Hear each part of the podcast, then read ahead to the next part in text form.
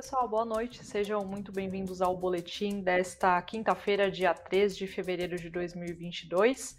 Bom, hoje a gente vai falar sobre os papéis da, Petro... da Eletrobras, né? Na verdade, tem algumas notícias aí circulando que podem acabar é, atrasando ou esfriando, digamos assim, a privatização da companhia. Também vamos falar sobre o preço do petróleo, né, que tem avançado bastante aí também, é, batendo a casa dos 90 dólares o barril. Para falar sobre esses assuntos, a gente tem a participação de dois analistas aqui hoje da No Invest, o Hugo e o Murilo. Boa noite, gente. Boa noite, Erika. Olá, investidores. Olá, Hugo. Sempre um prazer estar aqui ao vivo para falar de mercado com vocês. E, curiosamente, o Congresso voltou e a Bolsa voltou a cair, né? Mas, enfim, hoje tem notícias sobre a Eletrobras, petróleo subindo. Vamos comentar sobre isso. Boa noite, pessoal. Tudo bem? Mandar um abraço que o Vic Laureci está aí nos acompanhando hoje. Bacana, gente. Bom, é, a gente começa com essa notícia da Eletrobras, né? Na verdade, ser, né? Não, não é uma certeza aí que a privatização da companhia ela esfrie por conta é, até uma reportagem do jornal do jornal Valor Econômico aponta que uma, uma possível falha metodológica que acabou subia, subavaliando, né, deixando aí o valor da outorga menor do que deveria ser. É, a outorga é quando é a quantia, a quantia, né, o valor que o governo, que é dono da estatal, ele precisa pagar ali para os novos é, donos da empresa aí no processo de privatização. Só que os papéis eles acabaram encerrando em alta, né? Eles não, o mercado não, não, não, não impactou muito para o mercado essa notícia e pelo contrário, né, as ações ordinárias subiram 1,36% e as preferenciais 1,98%. É, Murilo, o que, que, a gente pode esperar dessa notícia, né? Esse erro aí que estão chamando, que é, pode ser um erro gigantesco, né? Até falam nessa matéria aí do valor. O que a gente pode esperar? É, as ações elas podem ser penalizadas se caso a gente veja que o processo de privatização não vá para frente? Olha, eu não vejo tá, espaço para muito penalização. Vou te falar por quê. Porque eu olho para o valuation e não parece estar especificado nenhuma privatização né, nas ações. É, a gente olha aqui, por exemplo, para um é, preço valor patrimonial, né, que é um múltiplo interessante para empresas aqui uh, de elétricas. Né? É, a Eletrobras negocia hoje a 0,7 vezes preço valor patrimonial. Copel, 0,89 CEMIG 1,09. De novo, a Eletrobras 0,7. Então, assim, já está muito para trás das próprias companhias de energia elétrica estatais. Não estou nem comparando com energia, com companhia privada, que aí é uma outra história. Né? Então, essa aqui é a questão. Já não, já não se esperava, né? Ano eleitoral, é, é, não se esperava que essa privatização de fato fosse para frente. Agora tem essa questão aí é, desse erro né, da, do, de valuation ali, da metodologia. É, e no limite, assim, descobriram que, na verdade, a Eletrobras vale mais, né? Isso pode ser um efeito positivo, né? Uhum. Descobriram que vale muito mais, assim, erraram a conta ali da, da potência da, das, das, usinas hidrelétricas da Eletrobras, enfim, né? Uh, e outra coisa é que hoje também, né? Importante é sempre contextualizar, não é só pegar a, alta ou a queda dessa ação e atrelar a uma notícia especificamente. Qual que é o contexto do dia de hoje? Dia de queda, principalmente em empresas de tecnologia. A gente viu aí Meta, né, ex-Facebook, é, metendo um susto nos analistas, né, como diz aqui, no, nos uhum. investidores, como disse aqui o, um investidor pelo chat, né? É, então, assim, empresas de tecnologia hoje caíram, né? Lá fora, lá nos Estados Unidos, a bolsa caiu, aqui caiu também. Então, um dia que de maior aversão a risco. Então, as empresas defensivas e pagadoras de dividendos voltaram a subir. Copel paga dividendo, defensiva, Equatorial, é, que não paga muito dividendo, mas é defensiva, TIM, Eng, Bradesco, essas empresas subiram no pregão de hoje. E a Eletrobras, apesar de eu não considerar como uma empresa defensiva, ela paga muito dividendo. Não é defensiva porque é muito volátil, justamente devido a essa discussão de privatiza, não privatiza. E como eu considero é, é não, não, não considero a privatização, eu acho um negócio muito difícil, ainda mais esse ano é, eleitoral e tal, nunca, nunca aconteceu, né? Historicamente, anos eleitorais nunca teve essa reformas aprovadas desse tipo. É, então, eu prefiro ficar de fora. Tá? É um ativo barato, né, quando a gente olha aqui para preço valor patrimonial, mas é um barato que depende desse avanço da privatização. Então, como não vejo isso indo muito para frente, eu prefiro ficar de fora. Ah, mas paga muito dividendo. Concordo, né? Uma empresa barata que paga dividendo, mas muito volátil e esse, destrava, esse possível destravamento no valor das ações depende da privatização. Eu prefiro ter um monte de outras coisas baratas e que também pagam dividendos elevados. Então, essa é a minha visão. É, é barato, mas estou de fora. Tá? E, e, a notícia de hoje aqui, mostrando que a privatização, de fato, é, parece ser mais difícil do que parece. Legal, Murilo. Ou seja, né, é, é só mais um motivo aí que pode não levar a privatização a acontecer esse ano, né? Já, já é uma expectativa de que não ocorra mesmo, e aí com essa notícia é só mais uma, uma mais uma, né, digamos assim, esse sentido é, aí assim, para a gente.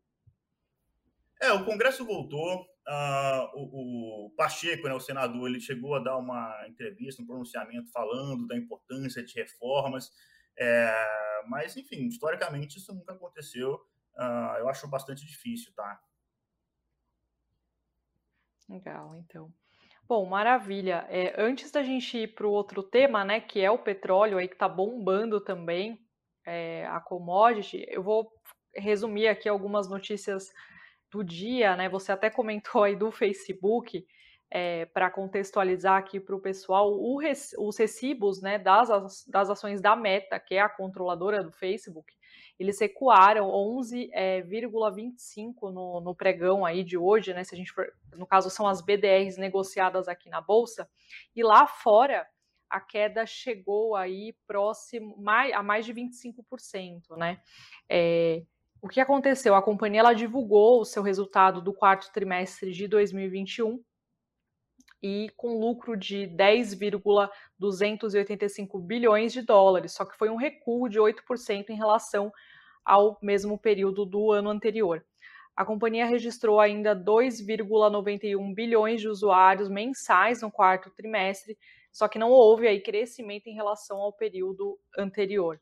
É, a empresa informou ainda que a chegada de novos usuários estagnou no período do quarto trimestre, impactada pelo aumento da competição em razão da popularização da chinesa TikTok, que vem aí ganhando muito espaço é, no mercado. Então, a empresa acabou, os papéis da companhia acabaram sendo bem penalizados hoje, né? Eu vou, eu vou na verdade, eu puxei aqui errado para vocês, é, que eu falei do que aconteceu durante o dia aqui com o Facebook.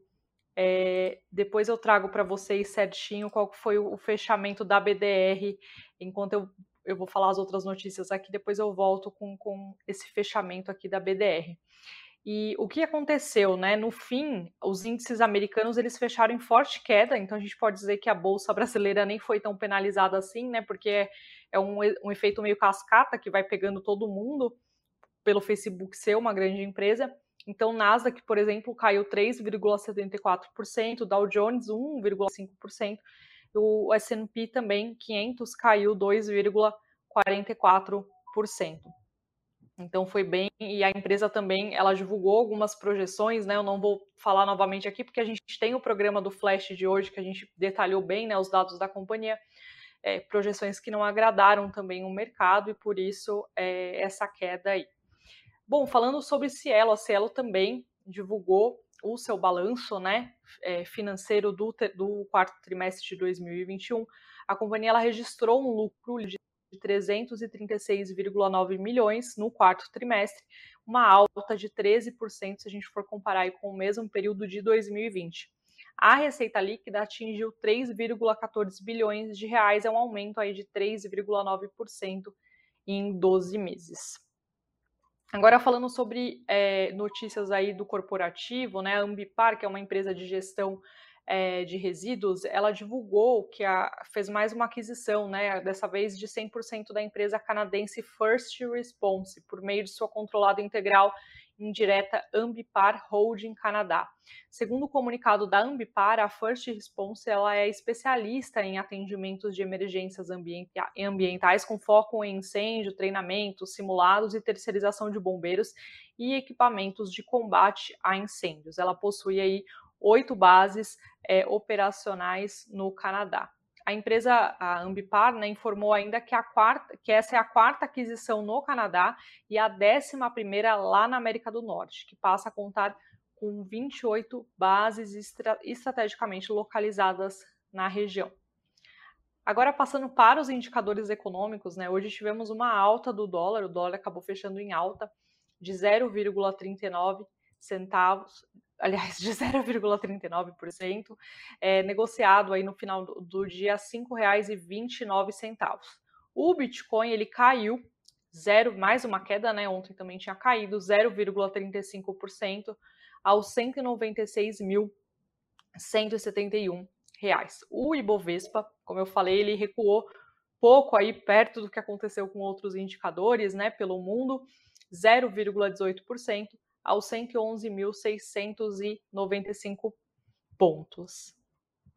E aí, entre as maiores altas, né, destacamos aí os papéis do Bradesco, que subiram 1,47% e 1,41%, e a Eletrobras também, que esteve aí entre as maiores, as maiores altas, né, no caso o papel, as ações ordinárias da companhia, que subiram 1,36%. Entre as maiores quedas, tivemos Localweb, que caiu 7,51%, a Marfrig também, que caiu 7,4%, e as units do Banco Kit tiveram uma redução aí de 6,89%, mais uma queda aí do Banco Inter pelo, pelo segundo dia consecutivo. Bom, agora sim, a gente pode passar para o nosso próximo assunto, que seria que é né, o petróleo, que vem avançando né, por conta aí é, de uma demanda forte e outras coisas que estão acontecendo, como essa crise aí de Rússia e Ucrânia, enfim, é, o que aconteceu é que a commodity bateu aí o patamar dos 90 dólares o barril, é a primeira vez em oito anos que ela fecha nesse patamar.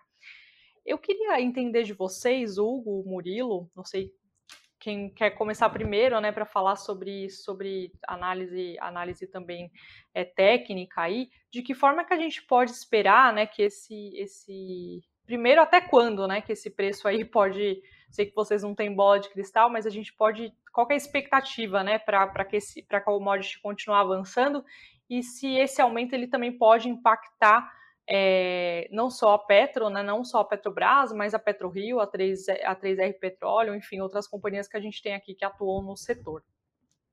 Bom, eu vou falar rápido, porque eu acho que eu tenho. O Hugo vai até poder contribuir mais com essa discussão, com a visão de gráfico aí do petróleo, porque do meu lado não tem muita novidade.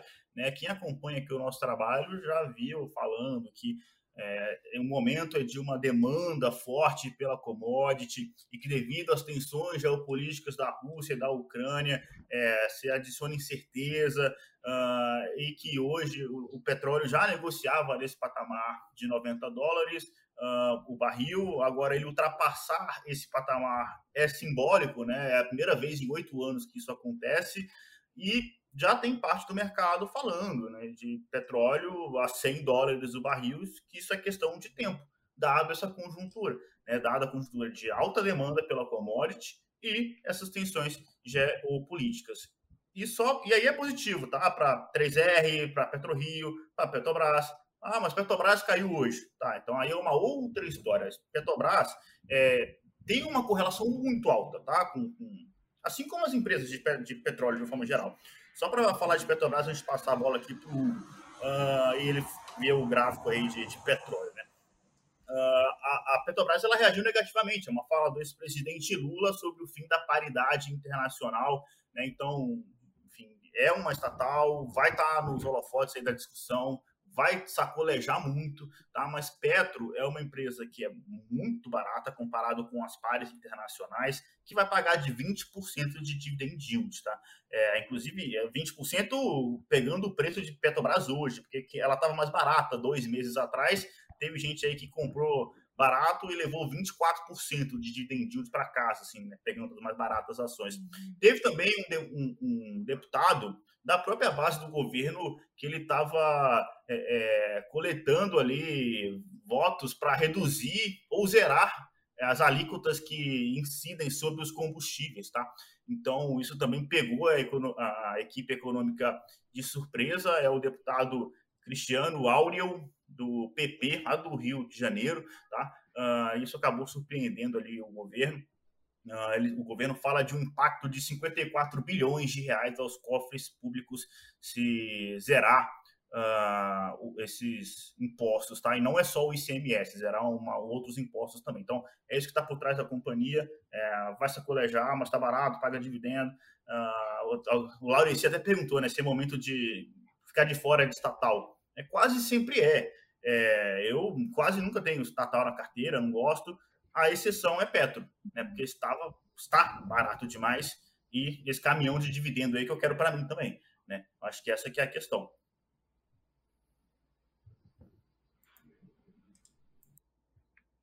Hugo, e o gráfico aí de fica petróleo? Fica à vontade aí. Se você quiser lá, mostrar para a gente o que aconteceu.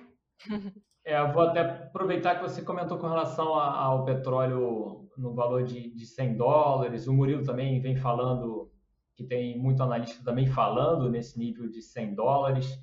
É, o 90 era uma barreira, passou a renovar é, o seu preço em dólar depois de muito tempo. E, e, e tem espaço para buscar, sim, a referência dos 100 dólares. É, o que está sendo falado justamente a barreira era essa região de resistência, que vindo lá para trás também tinha uma mínimazinha lá atrás, em 2012, por aí. E a próxima barreira dos 100, né, além de ser uma referência psicológica, era um número redondo, né, chama bastante atenção. Depois que ele foi superado em 2011, passou a ser uma referência de suporte muito importante, até que acabou perdendo, não sustentando e veio para uma realização mais expressiva. Então, por enquanto, das referências que a gente tem, isso aí é um gráfico mensal. Então, a gente tem um longo prazo para cima da referência da média. A gente tem um gráfico semanal também trabalhando acima do que é a referência da média. E o de curto prazo, que é o diário, também sustentando o preço acima dessa média.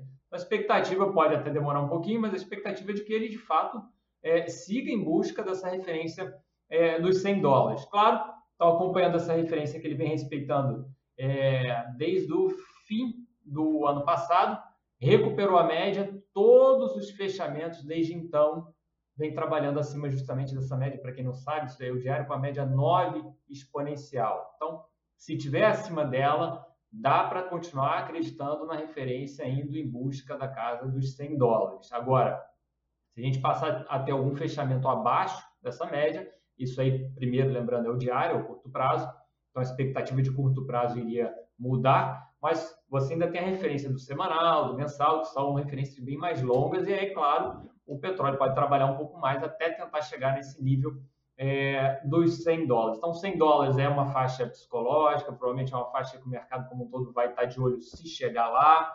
É, e também no passado, como mostrei, é uma região de resistência. Então, caso chegue nessa região, pode ser que tenha uma, comece a ter alguma briga, alguma movimentação para que haja é, uma correção principalmente se ele for direto, como ele tem vindo aí na alta desde a virada do ano. Tá? Se corrigir um pouco antes, aí pode ser que ele queira brigar de uma forma um pouco diferente, caso chegue de fato aí nos, nos 100. Para quem quiser saber, essa média aí está é, tá atualmente num valor de aproximadamente 89 dólares e 40 centes, tá? Não esquecendo que a média é uma referência dinâmica. Então hoje ela tem um preço, amanhã ela vai mudar de novo e assim sucessivamente, tá? Então, para hoje, foi mais ou menos esses 89 dólares e 40 centes, tá?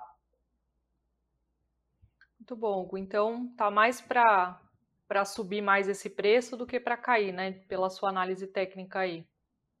Perfeito. Mas para chegar nesses 100 né, dólares isso, aí. Isso, isso. Por enquanto, respeitando essas referências de suporte, pode devagarinho e tudo mais, igual ele vem escalando desde a virada do ano, mas por enquanto tudo indica rumo a esses 100. Muito bom, muito bom. É, só para falar para o pessoal aqui que eu tinha ficado de passar os fechamentos, né? de, do Facebook, é, bom, aqui a gente fechou, o BDR fechou em queda de 10,99% e lá fora a ação da empresa mesmo fechou em 26,39%. Só esclarecendo aí esse ponto. Bom, é, não sei se, se, vocês querem comentar alguma pergunta que tem aí no chat, algum assunto que vocês. O pessoal está falando de Facebook, de Banco Inter, de, tem muito assunto aí, né? É, talvez, talvez, talvez se eu jogasse encrenca pro Hugo aqui de analisar Facebook na, no gráfico, não sei se ele pega, né? Não tem nada programado aqui. Eu não sei se dá para fazer essa análise. Eu, então, eu só vai... vou Fala. Eu vou pular correndo na Eletrobras, que eu acabei não falando, que a gente passou direto por ela, e já corro de volta com, com o Facebook. Pode ser? Eu vou Boa. falar rapidinho aqui já, então. É, acabei não falando. Então, a gente teve a referência da Eletrobras que o Murilo mencionou anteriormente. É, com relação ao longão, que é o que eu mais gosto de acompanhar, essa aqui é LET 6, tá? Tem a LET 3 também. A gente teve no mês passado nessa região pontilhada em vermelho, que é suporte, tanto que a gente teve uma reação a partir dali. Agora, no contexto gráfico, considerar barato, tá? Numa visão longa, tá longe, tá? Seria só aqui embaixo, tá? Tá bem longe. É, a gente já teve ao longo de outros anos nessa região, então não posso considerar como improvável, Assim como, em paralelo, há pouco tempo a gente esteve muito próximo do que era o alvo. Né? Tinha gente aí já falando aqui, ah, vai privatizar, vai subir muito mais. É difícil, né? mas por gráfico tenho que acreditar que, como das últimas vezes ele não violou essa região, que provavelmente ele também não iria violar dessa vez. Então, por hora, por enquanto, respeitando. E já correndo direto e trazendo a referência justamente que vocês pediram do Facebook, vou colocar aqui na tela para gente que ainda tem o código lá fora de FB. Lembrando, eu não olho a referência aqui, tá? Eu tenho que olhar aonde o papel de fato existe, né? E a referência lá fora, Facebook, FB, para a gente estar tá acompanhando. Uh, das referências aqui, olhando primeiro longo, ele já sinalizava uma possível piora no mensal, não só né, alguns meses atrás, lá para setembro, como mês passado também já não estava bem. Mesma média que a gente falou do petróleo, 9 exponencial, só que aqui é mensal.